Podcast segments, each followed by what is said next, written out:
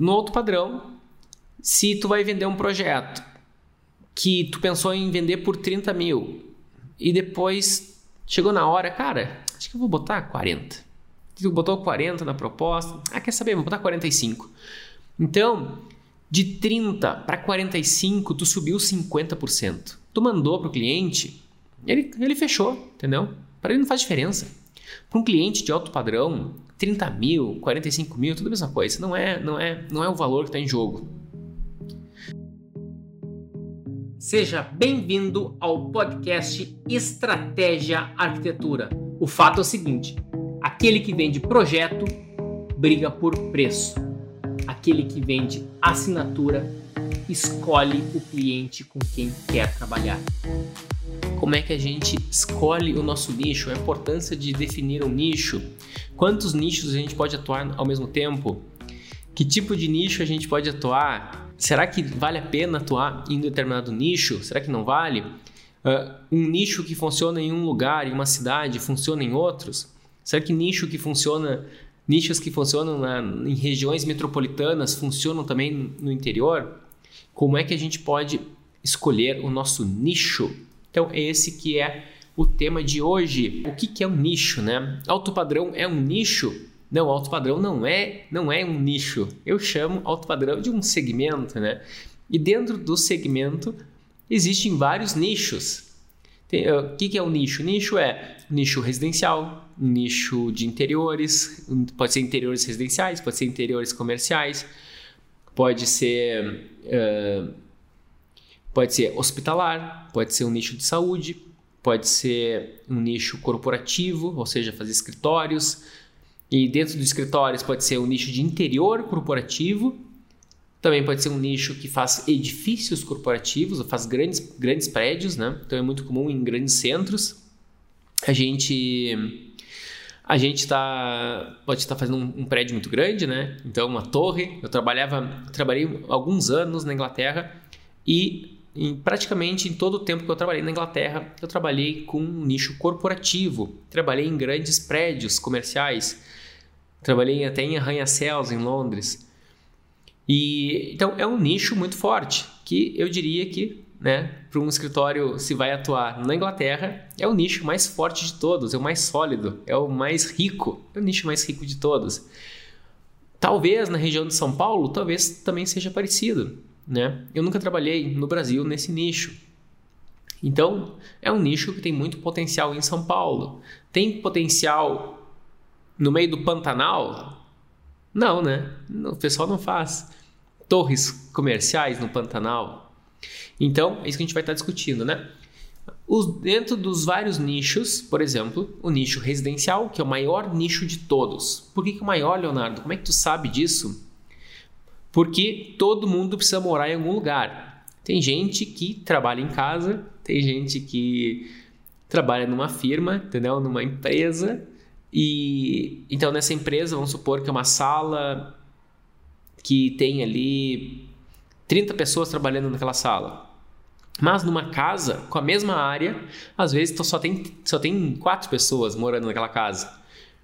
Então, então é, é muito. É, as pessoas precisam de muito mais espaço para morar do que para trabalhar. Inclusive, muitas pessoas trabalham na sua própria casa. Então, o, o residencial é o maior nicho de todos, é um nicho que acontece em qualquer lugar, em qualquer lugar do planeta, em qualquer em cidades pequenas, cidades grandes, é o grande nicho. É um nicho que, com certeza, qualquer um de vocês, se quiserem, vocês podem atuar. E tem o nicho comercial. O nicho comercial seriam lojas, né? Tem, tem gente que engloba junto corporativo, vamos, né? Para simplificar, vamos englobar tudo, então. Corporativo seriam escritórios, então comercial, lojas, escritórios, clínicas, vamos botar tudo no mesmo, no mesmo, no mesmo, no mesmo campo.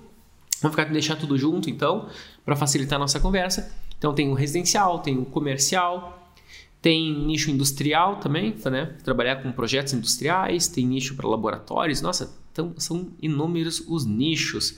Existe arquitetura efêmera, eu já trabalhei com isso na, no início da minha carreira. A arquitetura efêmera é fazer estandes para exposições. É algo que vai durar, que tem um prazo de validade curto. às vezes a exposição fica ali por um mês, às vezes fica por uma semana. Então é uma arquitetura efêmera. Às vezes fazer um plantão de vendas também acaba sendo a galerinha do, do da arquitetura efêmera também trabalha com plantões de venda. Faz até as, uh, então aquele plantão de vendas às vezes vai ficar dois anos enquanto a obra está acontecendo. Eles fizeram aquele super plantão de vendas incrível, muito bonito. E tudo isso tem é, é, um nicho é um nicho que eu conheço empresas que trabalham exatamente nesse segmento. É, são especialistas nisso. E se faz um bom projeto, as vendas do empreendimento fluem com mais tranquilidade. Então, é um nicho que também consegue ser bem lucrativo.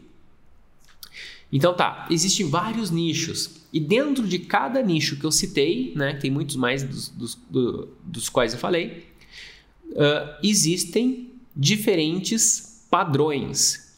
Residencial existe habitação popular, existe habitação média, normal, e existe habitação de alto padrão. Então alguém pode construir uma casa de milionário, de bilionário, alguém pode fazer uma casa bem popular, uma casa super, né, uma né, aquela casinha ali de, de uma, diremos, uma comunidade, uma favela, alguma coisa assim, né? Então, ou existe habitação popular do governo também, né? Antigamente chamavam de Coab, hoje eu não sei, hoje é Minha Casa Minha Vida, né? Então, existe vários tipos. Então, o, dentro de um nicho existem diferentes segmentos ou diferentes padrões. E uh, no, no, na área de saúde, existe uma super clínica de um super cirurgião plástico que ganha muita grana, um cara muito fera lá, qualquer, qualquer área da medicina, que ele vai investir numa super clínica, fica super, né, um padrão altíssimo, ou também existe um, um simples posto de saúde da prefeitura que tem uma estrutura bem, bem básica. Tudo isso está no ramo da saúde. Você tem que escolher um, o seu nicho e Dentro do seu nicho, você vai também definir qual é o segmento que você vai atuar. Quais são as vantagens do alto padrão?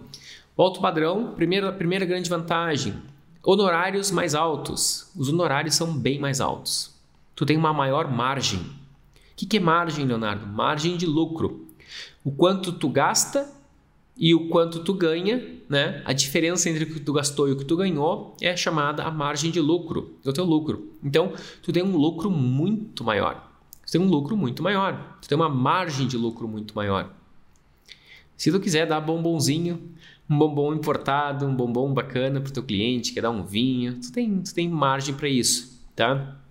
Tu quer fazer mimos, tu quer, uh, sei lá, tu quer investir mais no teu escritório, quer comprar novos computadores, tu quer contratar uma equipe mais qualificada, que um cara fera é mais caro para isso. Então, no alto padrão, tu tem condição de fazer isso. Tudo isso em função da margem maior. Leonardo, fala mais, vamos falar mais sobre dinheiro, né? Gostei do assunto, vamos falar sobre dinheiro. Como assim margem maior? Fala mais, gostei. Uh, no alto padrão, se tu vai vender um projeto que tu pensou em vender por 30 mil e depois chegou na hora, cara, acho que eu vou botar 40. Tu botou 40 na proposta, ah, quer saber, vou botar 45. Então, de 30 para 45, tu subiu 50%. Tu mandou para o cliente, ele, ele fechou, entendeu? Para ele não faz diferença. Para um cliente de alto padrão, 30 mil, 45 mil, tudo a mesma coisa. Não é, não é, não é o valor que está em jogo. Só que se tu já estava com uma margem de naquele projeto, quanto tu, tu estimou que tu ia ganhar, que tu ia gastar 20 mil, segundo teus cálculos, né? Tua conta de padeiro ali tu fez, ia gastar 20 mil, ia sobrar 10 de lucro. Quando tu aumentou para 45, tu ia gastar 20 e agora vai sobrar 25 mil de, de lucro, de margem de lucro. Então teve uma margem bem maior. Só que a facilidade que tu tem para vender um projeto de a, é, a, a dificuldade que tu tem, a facilidade para vender um projeto de 30 mil de 45 é exatamente a mesma no alto padrão, tá? Não faz diferença. Para o cliente não faz. Ah, Leonardo, então eu posso aumentar? Claro que pode. Pode fazer, trabalhar com valores bem maiores, né? Leonardo, eu tô, eu tô vendendo meus projetos a 5 mil, Leonardo. Não fala isso que eu tô caindo da cadeira. Por que, que eu sei que tem gente que vende projeto a 5 mil? Porque quando eu faço meus eventos, eu mando um e-mail para o pessoal e, e, o pessoal responde uma pesquisa. E eu pergunto, num dos campos da pesquisa, eu pergunto: quanto é que você está cobrando hoje seus projetos? E tem gente que diz que está cobrando 5 mil ou menos, né? Então isso faz. Isso me dá. Nossa, eu tenho, eu tenho uma informação que, que vai ajudar muita gente, né? Pô, como é que tu pode aumentar muito o valor dos teus projetos? E o cara escolheu fazer arquitetura e não tá ganhando dinheiro, né? Então, pô, vamos mudar isso aí, tá bom? Arquitetura é uma profissão. E eu começo a fazer anúncios também para atrair a galera. E a galera, uh, eu falo, né? Pô, se tu quer cobrar mais caro, né? Participa do workshop alto padrão. E tem gente que diz, pô, mas por que o cara tá sendo tão mercenário? Né? E se tu é dessa linha, assim, cara, tu não quer ganhar dinheiro, tu quer fazer uma, uma, uma coisa mais popular, tá tudo certo, tá? Uh, a população realmente precisa, mas aí não é no workshop que tu vai aprender, entendeu?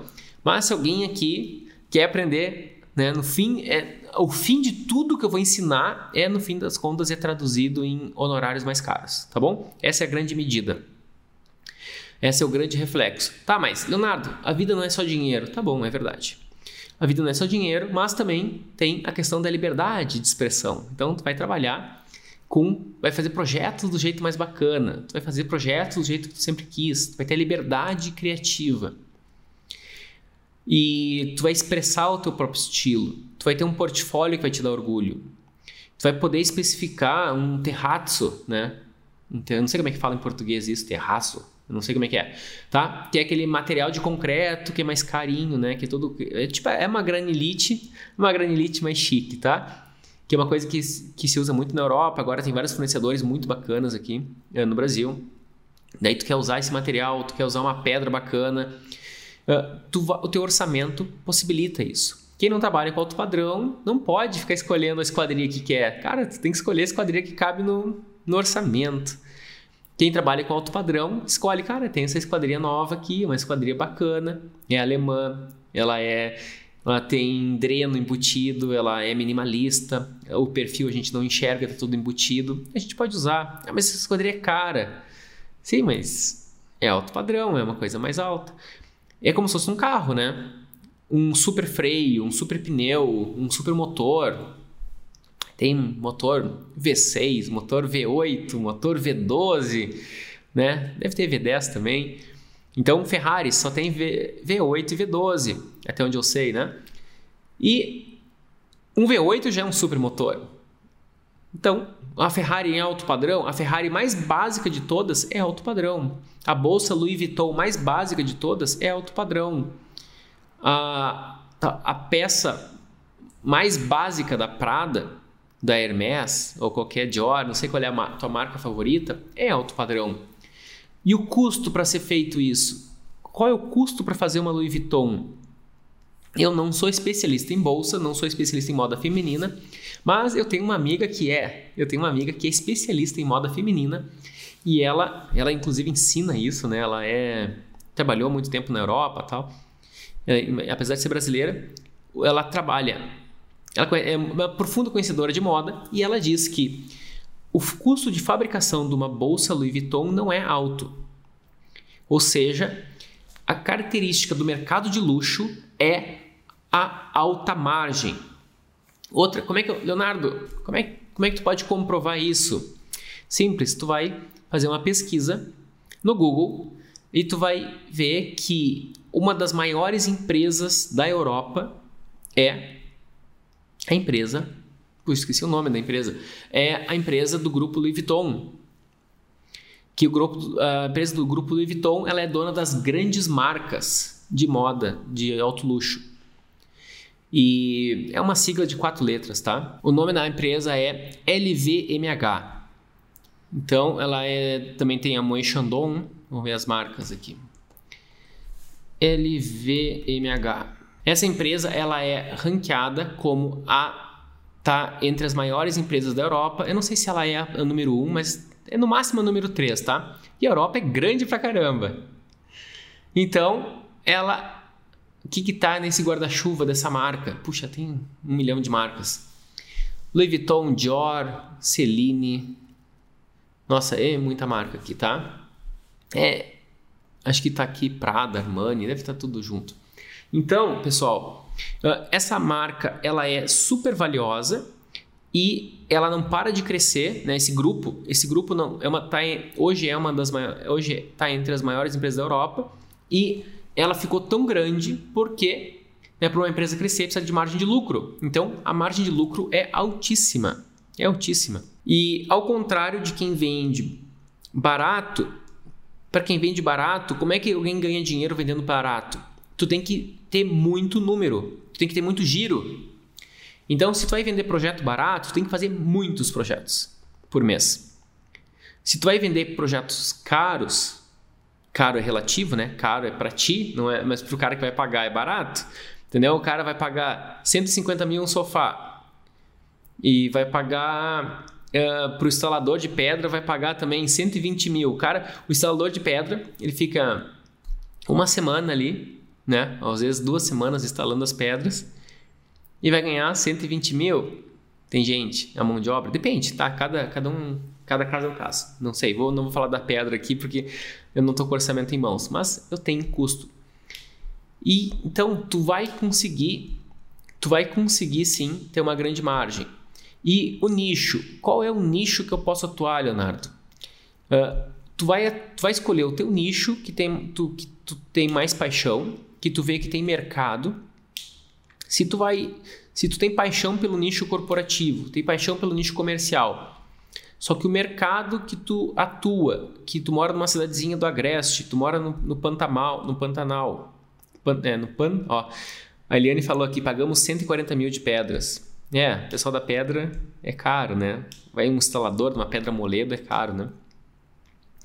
Então, uh, então tu vai. Isso, ó, isso é bem interessante, tá? Vocês refletirem. É muito comum que um instalador de pedra ganha mais dinheiro do que o arquiteto, tá? Então pensem nisso. É bem comum isso acontecer. É muito comum que o instalador de pedras, um bom instalador de pedra moledo, facilmente ganha mais do que do que muitos arquitetos que estão por aí. Então, e ele faz aquilo num tempo muito menor do que um projeto. E, e não estou dizendo que o instalador tem que ganhar menos, tá? Pelo contrário, não, é o arquiteto que tem que se valorizar, tá? Não tô, por favor, não, não entenda que, que eu estou contra instaladores, né? Bem pelo contrário, tá? Eu estou é, ajudando os arquitetos a serem melhor, mais valorizados. E tu vai escolher o teu nicho tu tem que escolher um nicho e nesse nicho, fortemente te aconselho a tu ficar no segmento de alto padrão. Ficando no, no segmento de alto padrão, tu vai ter que te posicionar em alto padrão e tu vai estar tá, uh, desfrutando dos benefícios do alto padrão, independentemente do teu nicho. Só que nem todos os lugares aceitam qualquer nicho. Leonardo, eu moro no Pantanal, Leonardo. E aí eu, eu, eu tenho paixão por arquitetura corporativa, tenho paixão por arquitetura, arquitetura comercial. Como é que eu resolvo esse impasse? Tu vai ter que usar a internet para isso. Vai ter que trabalhar remotamente. É simples trabalhar remotamente? Cara, não é tão complicado não, tá? É possível. Eu já trabalhei bastante, trabalhei bastante. Eu atuei no Brasil, morando fora do Brasil. Ou seja, se eu morasse no Pantanal seria a mesma coisa. Se eu morasse numa ilha da Oceania, também daria o mesmo resultado, tá? Uh, com certeza, se tu se tu tá inserido num determinado mercado e tu começa a observar o que aquele mercado está querendo, isso facilita. Se tu tá em São Paulo e tu quer trabalhar com, com o público paulista facilita porque tu entende o que, que o público está querendo, o público paulista. Se tu está muito longe de São Paulo e tu quer atuar no mercado paulista, dificulta um pouco, né? Tu tem que tu tem que entender o que, que o paulista quer, porque a base a base da, de qualquer relação comercial é a confiança. E o que, que é essa confiança? A confiança é o cliente confia que você vai entregar o que ele está querendo. Você confia que o cliente, que você vai entregar aquilo que o cliente precisa, aquilo que ele está desejando. E se você está muito longe e você não se comporta, não se posiciona de uma maneira que o cliente está desejando, ele dificilmente vai confiar em ti. A gente vai entrar muito a fundo nisso na aula 1, tá? E só que posicionamento não é só uh, não é só uma postura, é muito mais do que isso, também tem entrega. E daí a gente acaba a gente acaba extrapolando isso e por isso que é muito necessário também a aula 2, né? Que a aula 2 fala sobre entrega, sobre a técnica de projetos de alto, padrão. Dito isso, galera, a gente você pode escolher o seu nicho de preferência. Esse, o seu nicho de preferência, você pode fazer um teste. Você, o quanto você gosta dele.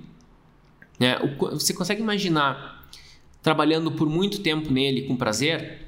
Verifica isso. Uh, você é um nicho que tu tem prazer em ficar pesquisando mais? Tu gosta de pesquisar, entrar na internet e buscar as novidades?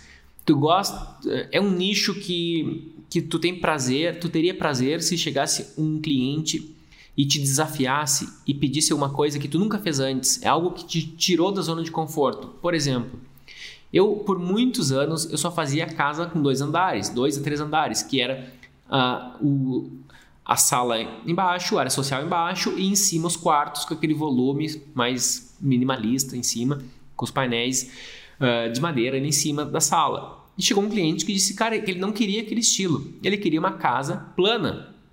E eu, puxa vida, aquilo me tirou da zona de conforto. E ele queria tudo diferente. Tudo que eu fazia, ele queria diferente. Então foi um grande desafio eu fazer aquela casa. Mas o final ficou super super ficou super bacana. Me tirou da zona de conforto e trouxe inovação para minha técnica. Isso eu achei incrível. Então a questão é, é, é um nicho, o nicho que tu vai atuar é um nicho que te dá te daria prazer se um cliente te tirasse da zona de conforto e te botasse numa zona de crescimento, né? Ou tu tá na zona de conforto ou tu tá na zona de crescimento, não tem, não tem uma, né? Se tu tá confortável, tu não tá crescendo. E se tu tá desconfortável, significa que tem crescimento por aí. É, então, esse nicho vai te dar prazer fazendo isso? É um bom sinal. Esse nicho tem mercado? O que é mercado? As pessoas estão pagando tem, tem, tem grandes escritórios atuando nesse nicho?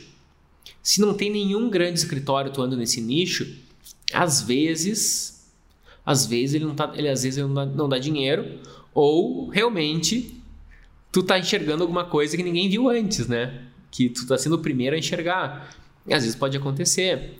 Às vezes tem uma demanda de tecnologia nova que agora está crescendo, uma certa algum segmento novo está crescendo.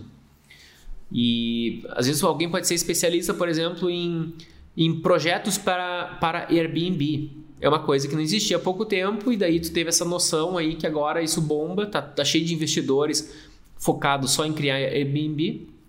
E tu monta um escritório que é focado em Airbnb. Inclusive, tu vai ter características, né? Que tu vai toda hora fazer a, a renovação dos móveis e, e, geralmente quem investe em Airbnb não tem apenas um apartamento, tem vários, tem vários imóveis e tu pode fazer todo o rebalanceamento lá, sei lá.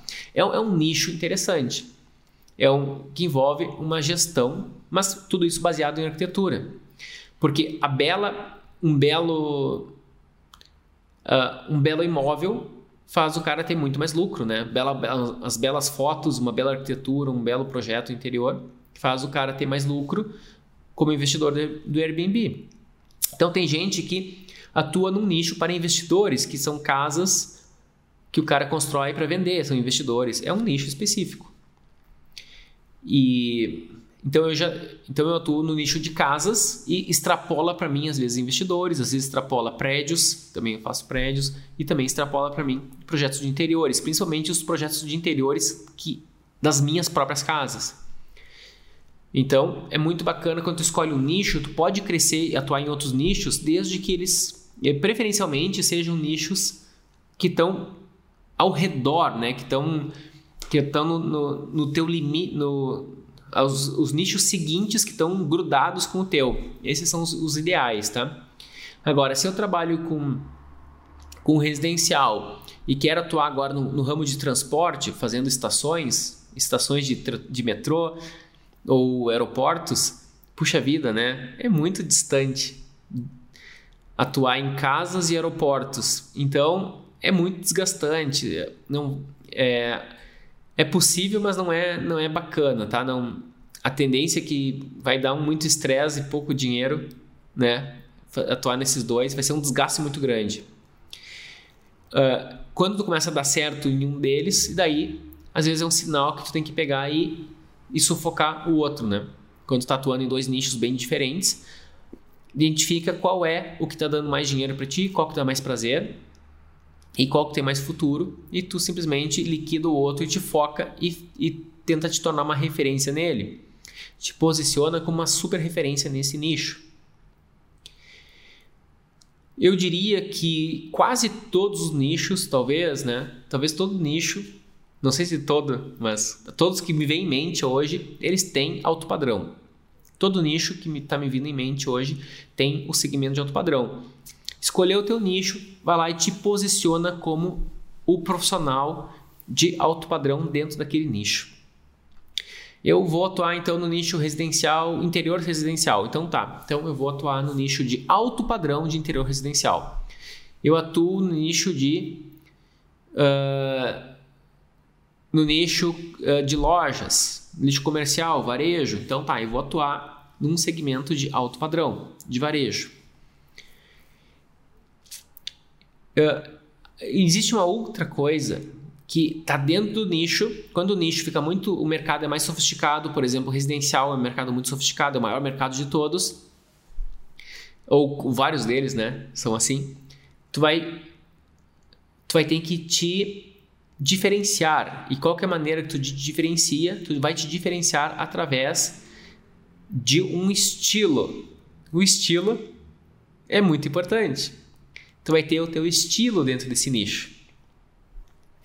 O Isai tem um tá, atua no nicho residencial. Jacobse atua no nicho residencial, mas as obras do Jacobse são diferentes das obras do Isai, devido ao seu estilo.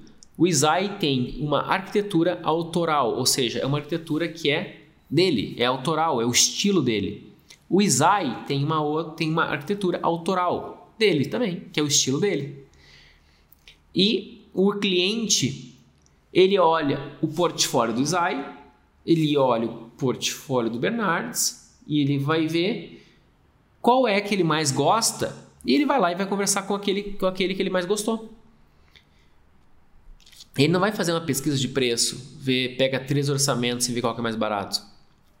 Não é isso. A questão é, é ambos são de alto padrão, ambos são de altíssimo padrão, Ambos são de excelente qualidade, só que o que diferencia um do outro é o estilo.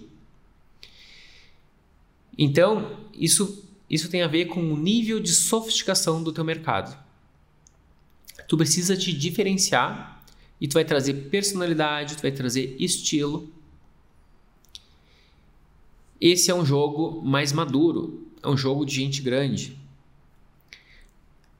Como é que eu expresso o meu estilo, Leonardo? Me, me, me, ensina como é que eu vou expressar. O teu estilo vai ser expressado através do teu portfólio. O teu portfólio precisa expressar o teu estilo, o teu portfólio precisa expressar nitidamente qual é o teu nicho, qual é o teu estilo, qual é o, o segmento que tu atua. Por exemplo, o estilo do Jacobse é muita leveza, é muita madeira, metal, vidro pedra, muita natureza. A natureza está por fora da, da, das edificações, das residências. A natureza está por dentro. É muita luz natural. É muito natural. Acho que a palavra que mais. É, como é que eu, eu tentaria expressar o que é o estilo do Jacobse? É natural, minimalista, modernista, né? é, é leve. Então, assim, extremamente sofisticado, extremamente de bom gosto. Isso é o que traduz. Já o Isai, ele não é, não usa tanta madeira, não usa tanta leveza. É uma arquitetura leve, com certeza, mas ele não busca aquela leveza como, né, como, como uh, não busca incessantemente a leveza. Ele busca talvez mais um minimalismo. Ele prefere talvez mais mais importante para ele o minimalismo do que a leveza. E Então são características diferentes, são estilos. A arquitetura do Jacobs é extremamente aconchegante. A arquitetura do Isai já é mais conceitual. Então o cara vai escolher o que, que eu estou querendo, mais aconchego, mais conceito. Ele vai. Isso que é, são temperos, né? Isso é muito, é super importante. Pessoal, se você tem alguma dúvida sobre tudo que eu falei aqui, manda uma pergunta. Ó, uh, para engenharia, funciona da mesma forma? Tu vai ensinar? Não, não funciona para engenharia. Leonardo, por que, que não funciona para engenharia o que eu vou ensinar? Porque eu acho complicado, eu nunca vi um engenheiro que é focado só. Que engenheiro tem um estilo, né? Que engenheiro vai ser focado só num nicho, vai ser focado só num, num segmento. Eu acho que não. Cara, eu não sei qual é que é da engenharia, tá? Mas os engenheiros que eu conheço, eles atuam com vários nichos, atuam, eles vão pegando muitos projetos de várias, né, de várias tipologias. Então, isso que eu estou ensinando não funciona para engenharia. Por isso que é arquitetura de alto padrão, né? Existe alto padrão na engenharia? Existe. Existe. Mas um escritório posicionado em alto padrão, eu acho que assim, ó, na engenharia o que, vai, o que existiria é, é, um, é um engenheiro, um escritório de engenharia que cobra mais caro porque tem um serviço melhor. Agora, o que é que faz o serviço melhor da engenharia, eu não sei, tá? Eu diria que seria para, uh, sei lá, seria um projeto bem, um projeto muito bem resolvido, né, econômico e tal. Então tá, aqui ó, a Veda Luz diz, funciona para designer de interiores? Sim, funciona. Por que, que funciona para designer de interiores? Porque designer de interiores vem de projeto, vem de ideias. E quando vai vender um projeto e uma ideia, tu está vendendo teu estilo, está vendendo a tua autoria, é o teu projeto. Aí sim, tu está vendendo assinatura. Existe design de interiores que faz uma coisa bonita, que o cliente percebeu como bonito. Existe uma, um, um outro concorrente que ele que faz uma coisa que ele achou não bacana, que não é, não é legal, que é feio. Então ele ele com certeza funciona, é toda exatamente o mesmo princípio. Para execução de uma obra de engenharia cobra mais caro, mas assim indo para o alto padrão. É, agora como é a, a arquiteta Fabi, Fabi Pacheco né, comentou. Agora como é que o engenheiro vai cobrar mais caro? Eu não sei tá? Eu não sei como que tu vai cobrar mais caro. Tenta ele, não sei, não sei se vai colar, né? Botar um, bota um terno e gravata e vê se, vê se vai cobrar mais caro. Não sei, tá? Ó, o, como é que o instalador de pedra? O instalador de pedra ele vai cobrar mais caro porque são poucas pessoas que sabem instalar pedra. É por isso, é pela escassez. É demanda, é é a lei da oferta e demanda. Essa é a lei do instalador de pedras.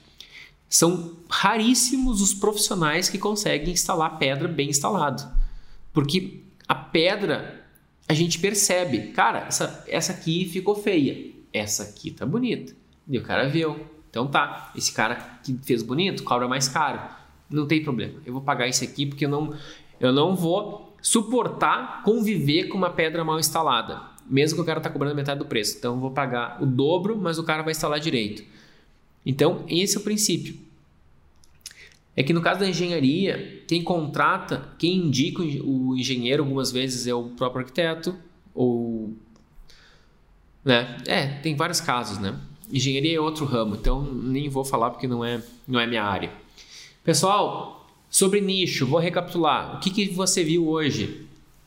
Você viu que existe diferença entre nicho, segmento e estilo tu tem que saber muito bem qual é a diferença entre nicho, segmento e estilo. Tu vai ter que, né, fortemente, eu te recomendo, se tu quiser desfrutar dos benefícios que eu citei nesse, nesse episódio, desfrutar dos benefícios do alto padrão, tu trabalha no segmento de alto padrão.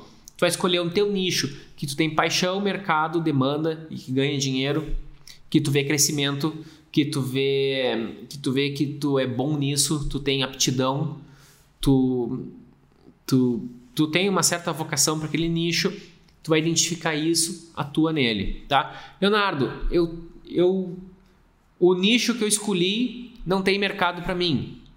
Então, né? Ou Maomé vai até montanha, ou, uma, ou a montanha vai até Maomé, né? Então, ou tu vai tendo que criar essa demanda no, na tua região, ou tu, tu vai ter que atuar em diferente região. Tu vai poder te mudar de lugar, ou tu vai poder ou tu vai poder trabalhar remotamente. Tá? Eu já fiz, já fiz todos, tudo isso. Tudo funciona. Uh, outra questão, estilo. Estilo é fundamental para tu conseguir te diferenciar no mercado mais concorrido, mais sofisticado. Ó, alguém perguntou aqui, ó, você escolheu viver em Gramado por conta do seu nicho? Não, escolhi viver em Gramado por questão de segurança. Eu morava num lugar, eu morava na Europa e daí eu pensei, né, quero ir para um lugar ali que eu não quero me estressar com segurança, tenho um filho pequeno. Mas aqui é seguro até demais, né? Não tem, aqui é o lugar mais seguro do que eu já vi, que eu já morei. Uh, e, mas eu não, embora eu, eu moro em Gramado, o meu estilo não é não é de Gramado, né? Deixa eu mostrar aqui para vocês como é que é o estilo de Gramado. Esse aqui é o estilo de Gramado. É o estilo de gramado, essas casinhas assim, esses prédios assim, né? Puxa, quem tá no YouTube não viu, né? Ah, mas aqui tem aqui atrás, ó, quem tá no YouTube. São casinhas. Agora, eu atuo, meus projetos são todos eles fora de gramado, até esse momento que eu tô falando. Então não, não, tu não precisa atuar. Como há muitos anos eu não atuo na cidade onde eu vivo, então para mim a cidade onde eu vivo é um detalhe. Quem me conhece há mais tempo sabe, né? Eu não atuo na cidade onde eu vivo, mas nada contra, né? Também pode posso atuar. Estou negociando projetos aqui, né? Que daí com o meu estilo, com a minha arquitetura, com, com a minha, com o meu jeito autoral aqui em Gramado. São casas de alto padrão, em bons condomínios, tá? Eu ainda não fechei, tá só em negociação, tá bom?